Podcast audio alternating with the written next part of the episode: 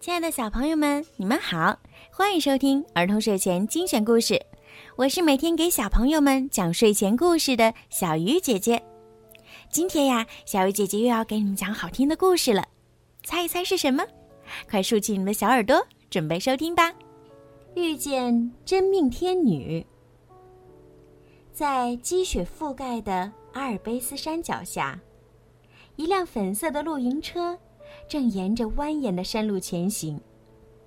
露营车里坐着芭比和她的三个妹妹：斯奇帕、史黛西、克莱斯。这个假期，他们将在玛丽姨妈家度过。玛丽姨妈在这里开办了一所高山马术学校。第二天，姐妹们换上帅气的骑马装，去马术学校。接受训练。四姐妹每人挑了一匹自己喜欢的马，还给它们取了名字。芭比骑着马儿，向队伍的最前端走去。这时，教练艾迪安回过头，发现了芭比。他大声说：“退后，芭比小姐，我们必须确保所有人都步调一致。”芭比不情愿地调转马头，朝队伍的最后面走去。他不经意地朝远处一瞥。突然间，他屏住呼吸，惊讶的连话也说不出来。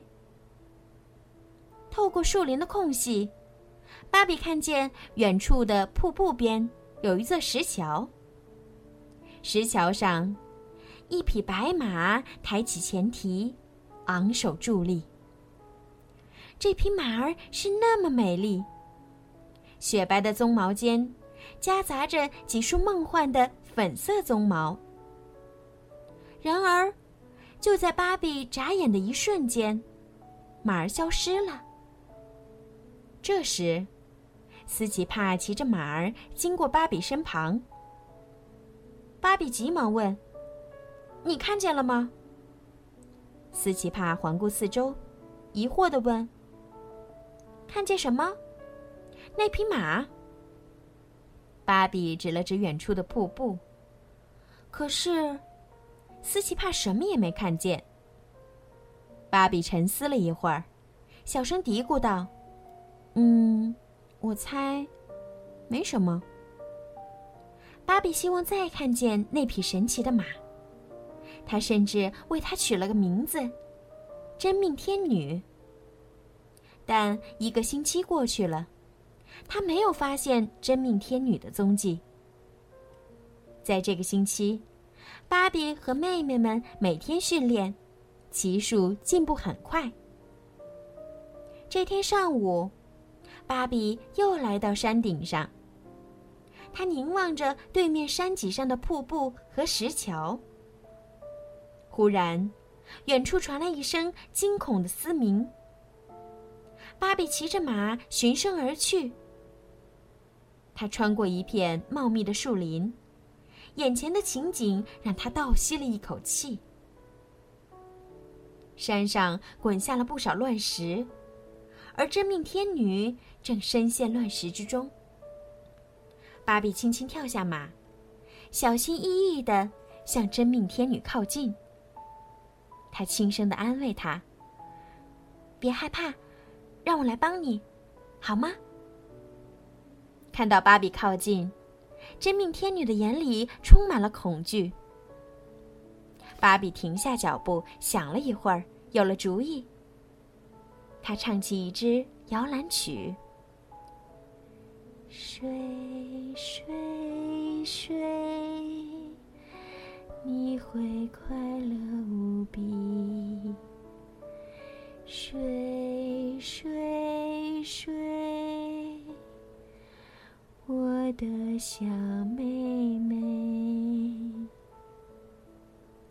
真命天女听着摇篮曲，情绪平复了下来。芭比捡起一根大木棒。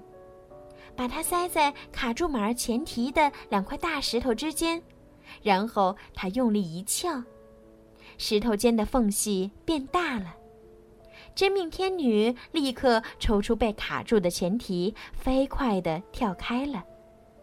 可是，她的前蹄受伤了。芭比连忙取下自己的围巾，哼着摇篮曲，走到真命天女面前。真命天女温顺地站在那里，不再害怕他了。芭比把真命天女的伤口包扎好，然后从口袋里掏出一个苹果递给她。真命天女迟疑了一会儿，吃掉了苹果。芭比高兴地摸了摸她的鼻子。真命天女也用鼻子友好地蹭了蹭芭比。芭比和真命天女成为了好朋友。他们经常在一起愉快的玩耍。